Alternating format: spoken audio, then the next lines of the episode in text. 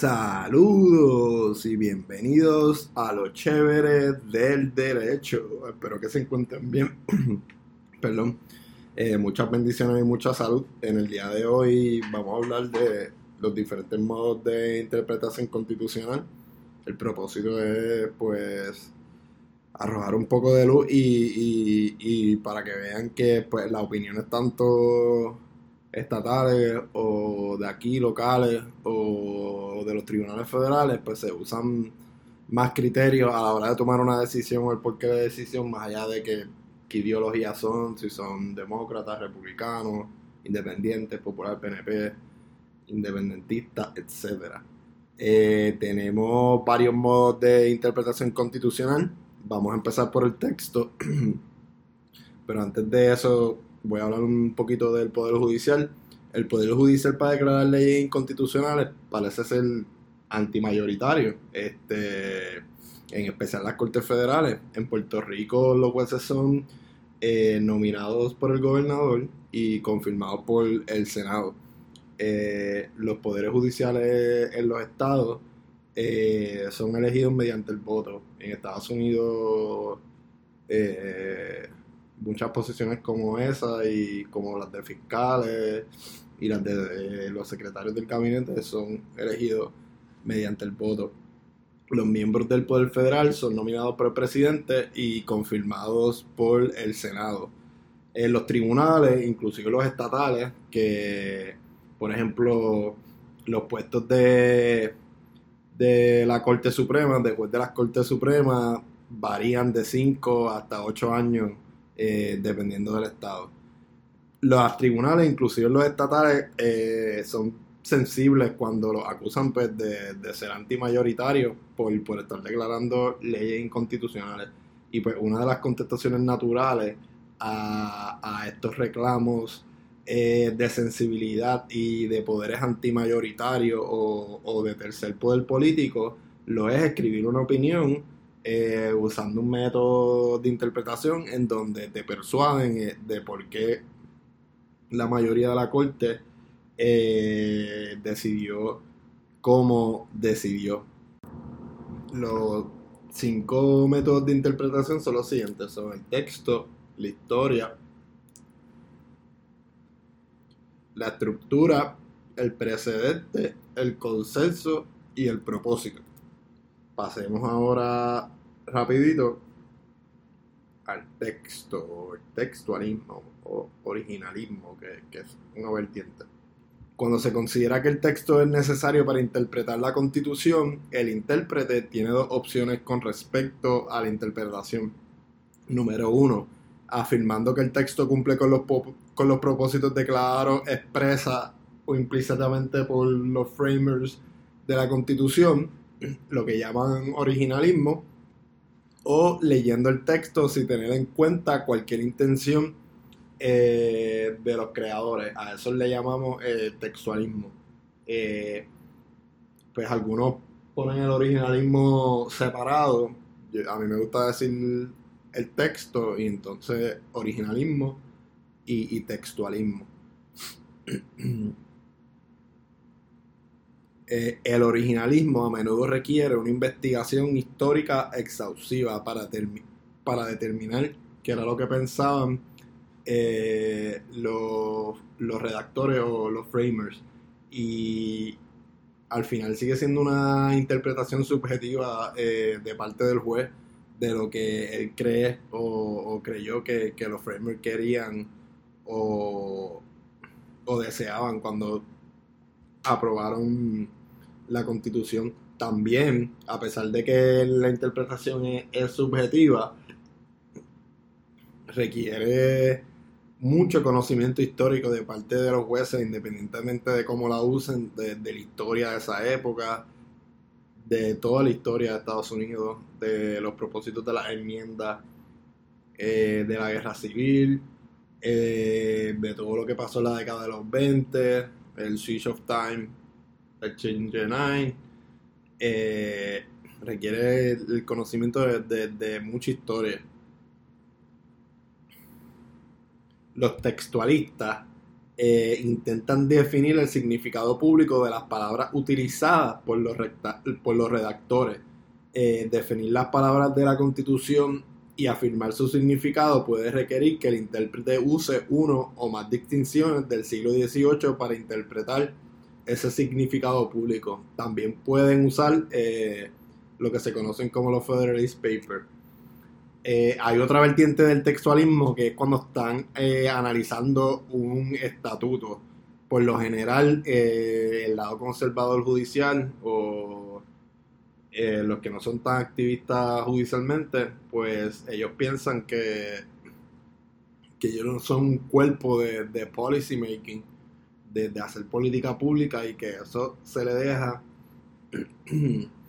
a la legislatura y pues cuando están analizando un estatuto del Congreso o están interpretando si un estatuto del Congreso es inválido, eh, van a analizar el estatuto eh, como tal. No, no, no van a darle una definición, o sea, van a ir literalmente a lo que dice el estatuto y a mí me voy a dar un ejemplo de esto y yo, yo dejé un caso fuera del episodio pasado específicamente para hablar del textualismo. Uno de los precursores del textualismo eh, lo, ha, sido Clarence Thomas, que es rara a la vez escribe o habla en una eh, en una discusión oral y el precursor del originalismo Anthony Scale. Cuando uno lee la constitución, eh, uno puede ver que en muchas áreas, y esto pasa no tanto en la constitución federal, también en las constituciones estatales, en la constitución de aquí, pasa menos porque eh, al ser unas constituciones estatales y, y unas del territorio, pues van a ser un poquito más específicas en el sentido que hay una doctrina que se llama la doctrina mínima, que pues los estados y los territorios pues, pueden poner y dar más protección constitucional de la mínima requerida federal, por lo tanto, usualmente los estados y los territorios son un poco más específicos en sus disposiciones constitucionales, pero como quiera, dejan un montón de cosas o que son breves o que son ambiguas o son unas frases generales o lo dejan abierto y hay un caso eh, que se llama García versus San Antonio Metropolitan Transit Authority, que dice lo siguiente: It is equally true, however, that the text of the Constitution provides the beginning rather than the final answer to every inquiry into the question of federalism. Esa cita pues habla de una interpretación textual eh, relacionada con la doctrina de, de federalismo y, pero hay muchos ejemplos de, de la interpretación textual en otras doctrinas del derecho constitucional. Bueno, pues pasemos al caso de Bostock versus Clayton County of Georgia. Es el caso de, de los Civil Rights Acts, los derechos laborales de la comunidad LGBT. Y este caso fue una batalla de textualismo en el sentido de que la disidente decía que si Scalia hubiera estado vivo, él jamás y en la vida hubiera aprobado esa decisión. Y por otro lado, Gorsuch, eh, y en mi opinión, esta va a ser la mejor opinión que él va a redactar en toda su carrera judicial. Me puede sorprender y ojalá que lo haga.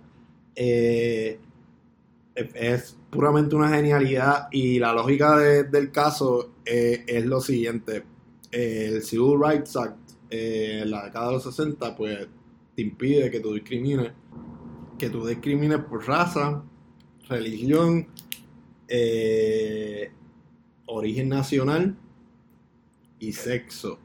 Y pues hubo un problema eh, que una empleada le dijo a su patrono que, que si iba a hacer un cambio de piel y fue discriminada este en su trabajo. Entonces la controversia era de que si aplicaba el Civil Rights Act, por lo tanto eh, ella era discriminada y sus derechos laborales era, estaban protegidos. Y Gorsuch dijo, citando entre otras cosas libros de Scalia y, opiniones, eh, lo siguiente. para tú discriminar por homosexualidad o, por, alguna otra cosa o por trans, eh, tú primero tienes que hacer una discriminación de género, no importa que tú no puedes llegar a una discriminación de un homosexual o, de una persona trans o de una persona de la comunidad sin primero estar haciendo una discriminación de sexo. Y como no podías hacer eso, por lo tanto estabas violando el Civil Rights Act aunque no existe o no existía en el momento que se aprobó una aplicación a los homosexuales o, a los trans eh, en el Civil Rights Act. Y yo pienso que es una genualidad de opinión y es una batalla textualista porque los de la disidente pues fueron directamente a los textos y pues como no encuentran las palabras específicamente pues no aplica. Y Gorsuch dijo que no, que, que primero tenía que haber una discriminación de, género para tú poder llegar a la faceta de tu discriminar por homosexualidad o, por ser trans. Y, no me esperaba eh, eh, esa opinión. Este, y eh, caso en Puerto Rico, que, haya una palabra, que haya peleas así textuales por encima, este, Asociación de Maestros versus Secretaria de Educación, invalidó lo de los vales de a la escuela privada. Eh, hay una palabra textual, hay una pelea textual ahí entre los de la opinión y la disidente por lo de completa separación de iglesia y Estado de nuestra constitución. Al que le interese, pues lo pueden buscar. Es el del 93, el del 2018 yo lo voy a mencionar ya mismo. Y otro caso es Rodríguez Otero versus Comisión Estatal de Elecciones del 2007. Eso tiene que ver con los puestos de adición y las minorías. Los puestos de adición, la constitución dice que si en cada cámara legislativa salen más de dos terceras partes y el gobernador tiene un número del por ciento específico de votos, pues se van a añadir ciertos escaños legislativos eh, en, la, en, la, en cada rama. Y entonces la controversia era que si era la minoría. Y el tribunal dijo que la minoría era el independiente, el independentista y el resto de, los populares. Y pues los, no, los populares querían pues sus escaños como miembros de adición eh, popular y entonces los otros pues también con sus escaños. Y, y, pues es interesante porque es una batalla también ultratextualista de la constitución, del significado de minoría. Eh, muy buena, se la recomiendo. Ahora vamos a pasar a la historia. Eh, la historia es mi favorita. Eh, la puedes usar en una combinación de, de muchas. o sea, no necesariamente se usa un modo de interpretación constitucional, se pueden usar varios a la misma vez mucho, eh, dependiendo ¿verdad? De, los recursos del juez o de la manera que quiera persuadir al lector de su opinión. Eh, los jueces que interpretan la constitución a menudo miran la historia para interpretarla. Un uso de la historia es evaluar como un asunto general, legal, político, cultural, puede interpretarse eh, a la luz del lenguaje de la constitución. Eh, un ejemplo que me gusta utilizar, eh, cuando se estaba diciendo Brown versus Board of Education en, ese rehearing de, los argumentos orales, eh, la corte le pidió que informaran la historia de la segregación racial en Estados Unidos, en las escuelas públicas cuando se propuso la decimocuarta enmienda y cuando se ratificó. Y, el tribunal lo que hizo fue que, mira, esta historia está buena para analizarla como un principio, pero estos propósitos no son concluyentes.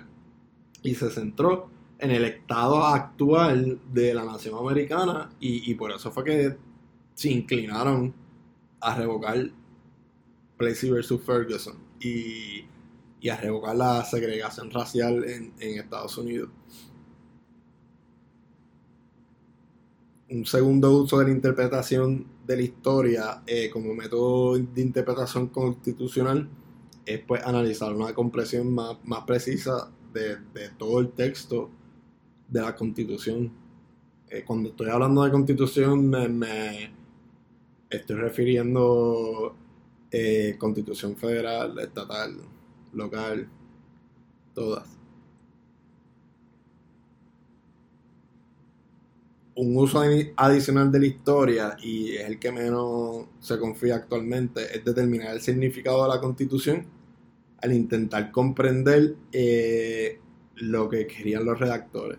Algo también que es una mezcla del originalismo. Y pues yo me pregunto en eh, qué historia debe utilizarse para interpretar a, los redactores, ¿verdad? Si uno va a interpretarlo. Eh, en qué momento de la constitución, si, si, ¿verdad? Porque tú, tenemos mucho, no mucho, pero hubo framers de la constitución eh, que cambiaron, terminaron de una manera y, terminaron de otra cuando murieron. Madison es uno de ellos. ¿Qué momento de la constitución yo voy a interpretar de los redactores? Si, si la época federalista, antifederalista, cuando se ratificó, eh, cuando fue presidente, ese tipo de, de, eh, cosas. Este, para un ejemplo, eh, muchas veces los políticos antes de llegar a una posición dicen una cosa, entonces cuando llegan a, a la posición hacen otra cosa. Y, y, eso ha pasado mucho en la historia. Y pues si uno es conocedor de la historia, pues, ajá, ¿qué parte voy a interpretar la que pensaba de una manera o cuando se contradijo? Y puede ser parte de, de, la persuasión que hace el, juez cuando está escribiendo su opinión. Eh, generalmente, pues en Estados Unidos pues, lo que se usa es la opinión de, los federalistas en su mayoría, porque ese fue el lado de. Y ese fue el, el ideal que, se aprobó, pero pues se, ha citado mucho y se conoce mucho de los papeles antifederalistas.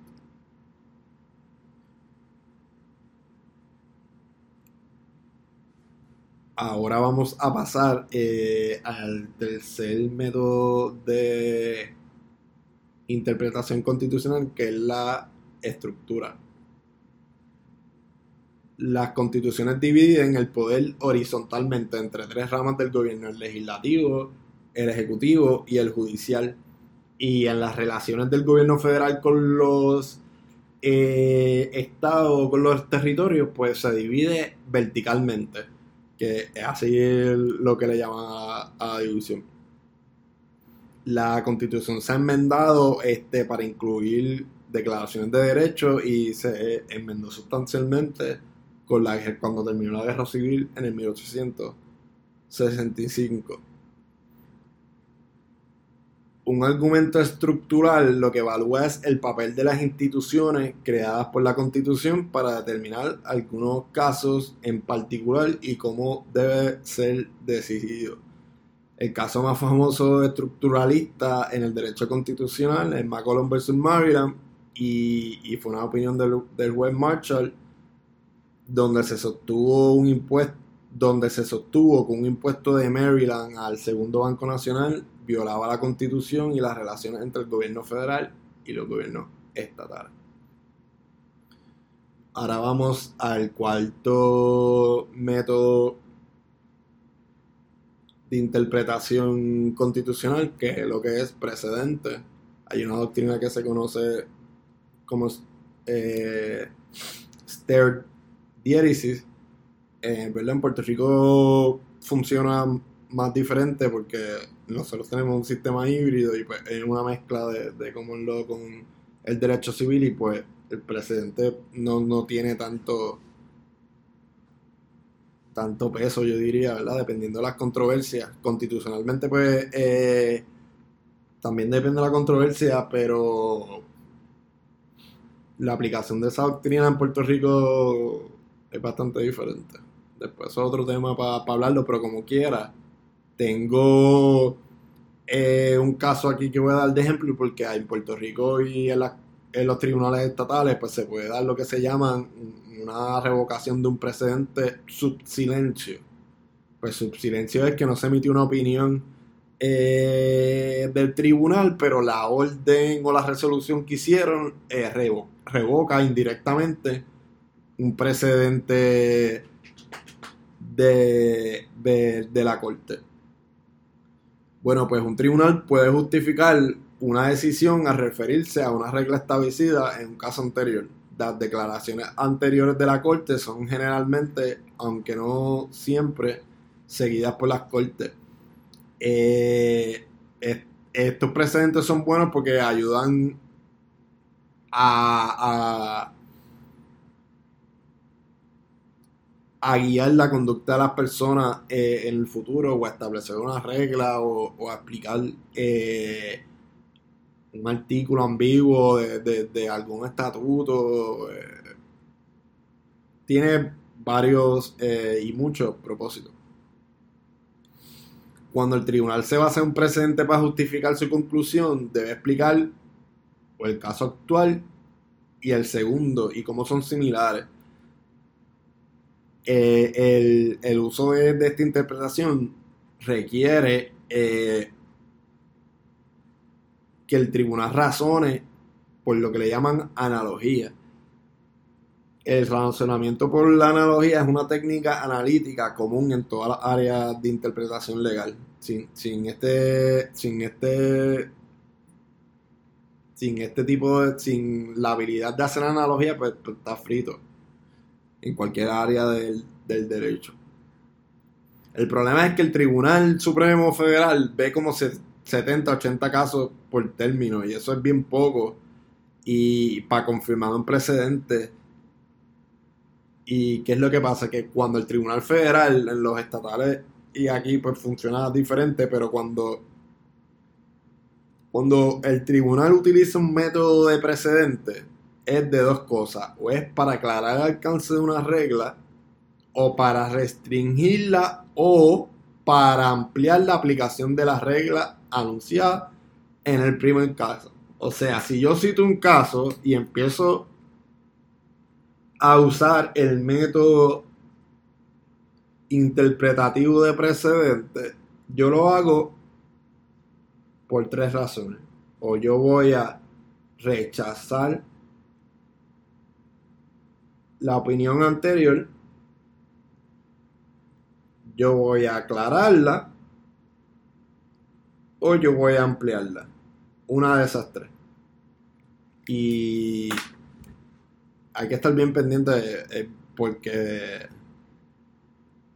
eh, es bueno, ¿verdad? Estar pendiente de eso. El tribunal no, no cita eh, casos específicamente. No es que todas las doctrinas pues giran alrededor, pero de controversias específicas de casos, pero hay controversias en específicas que son para aclarar lo que se dijo en un caso o lo que no se dijo en un caso o para revocarlo o, o, o para aclarar un, precedente, como fue en el término anterior que lo hablé en el episodio anterior de que hubo un caso de libertad religiosa que lo que hizo fue validar el precedente de la excepción de, de Minister eh, en cuanto a los empleos eh, privados religiosos eh, y lo que hizo fue que también lo aclaró en cuanto a, cómo iba a analizar, pues, si, si, si, el empleador correctamente cumplía con la función que era de excepción o no. La opinión creo que fue de, de Alito.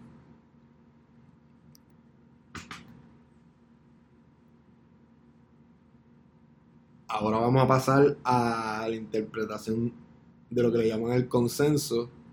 Un argumento de consenso es uno que el tribunal toma en nota el estado de los asuntos legales, pues si es una decisión del Estado, pues en el mismo Estado, pues si aquí en Puerto Rico, lo que está pasando en Puerto Rico, y si es en el Tribunal Supremo Federal, pues puede ser que está aclarando las controversias que surgen de una doctrina en diferentes eh, circuitos apelativos o hay un consenso ya definitivo en cuanto a una doctrina en el, en el circuito en los circuitos apelativos y ellos quieren cambiar esa doctrina, confirmarla, validarla, ampliarla.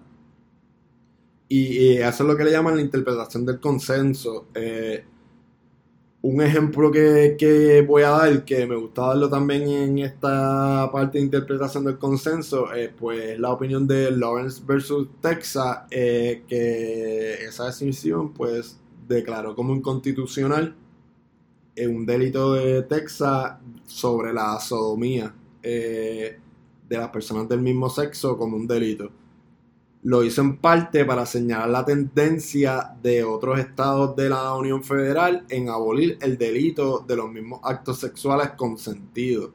Una vertiente del argumento de consenso invoca un acuerdo intelectual con respecto a un tema particular.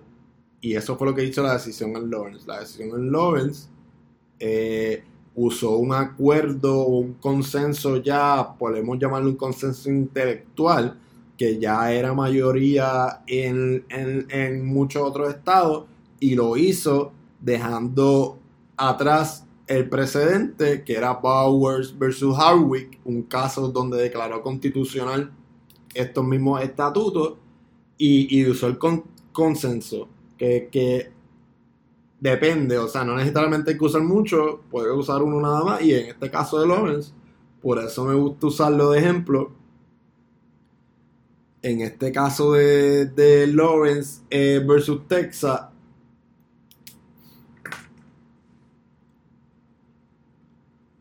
se usó el perdónenme, fue en blanco, se usó el consenso eh, por encima del precedente. Y me acabo de ir en blanco porque me acabo de acordar que se me olvidó darle los ejemplos de, de la cuarta interpretación constitucional, que lo es el precedente y el ejemplo son Casey versus Planned Parenthood, que lo hablé en el episodio anterior. Ahí confirman una decisión muy buena, discuten toda la doctrina de Esther Y otro caso bueno aquí, controversial, si lo quieren buscar, es Asociación de Maestros versus Secretario de Educación 2018 TSPR 150, subsilencio sin ninguna opinión se dejó sin efecto Asociación de Maestros versus Secretario de Educación del 1993. Muy buena, la pueden buscar. O sea, muy buena. Eh, para que vayan y la lean y pues la usen de ejemplo cuando, cuando lean el caso.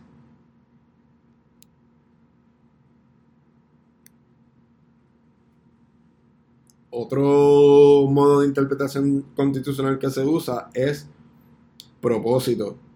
Eh, el precursor de, este método interpretacional es Breyer, eh, que, es el miembro más prominente que utiliza esta interpretación en sus opiniones, como en otros escritos. Y él dice que la constitución debe interpretarse a la luz de great purpose which were intended to be achieved by the constitution. Eh, otra opinión que, que es buena para ver el propósito es la de Cowens versus Virginia del juez Marshall de 1821. En esa decisión el juez Marshall eh, escribió que el propósito de la constitución pues, permitía que el Tribunal Supremo Federal interpretara decisiones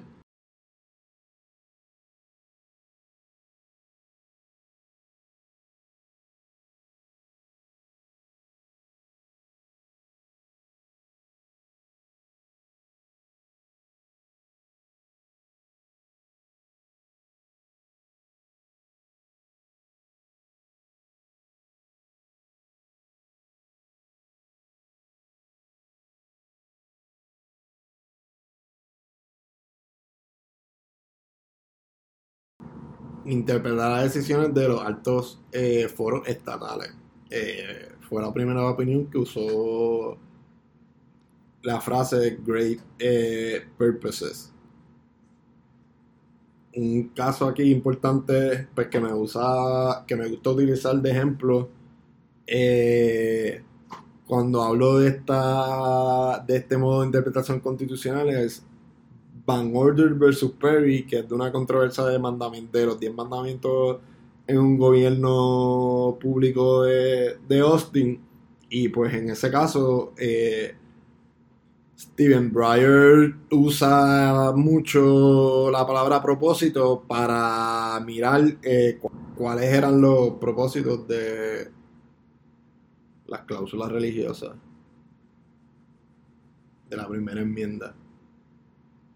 Bueno, y con eso damos terminado el episodio en el día de hoy. Pronto vengo con un episodio de emergencia. Voy a discutir el privilegio de diploma, que es, voy a hablar de las situaciones similares que están pasando otros estados y Puerto Rico.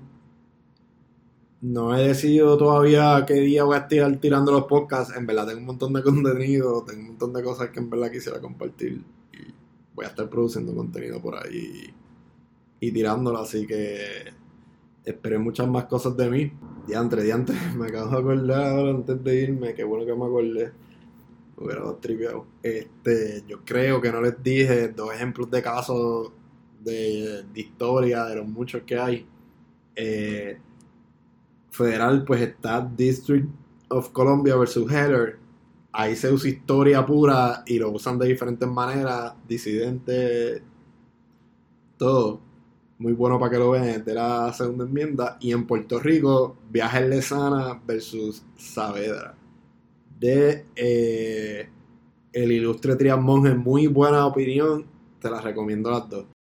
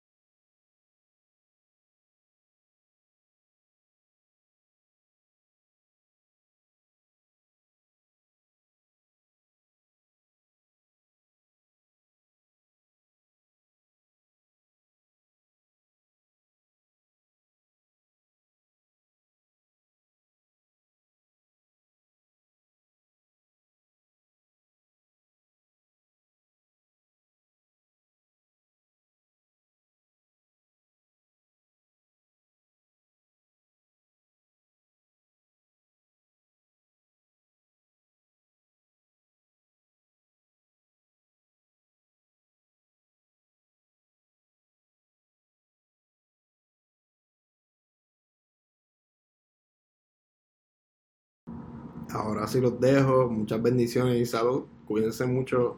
Live long and prosper.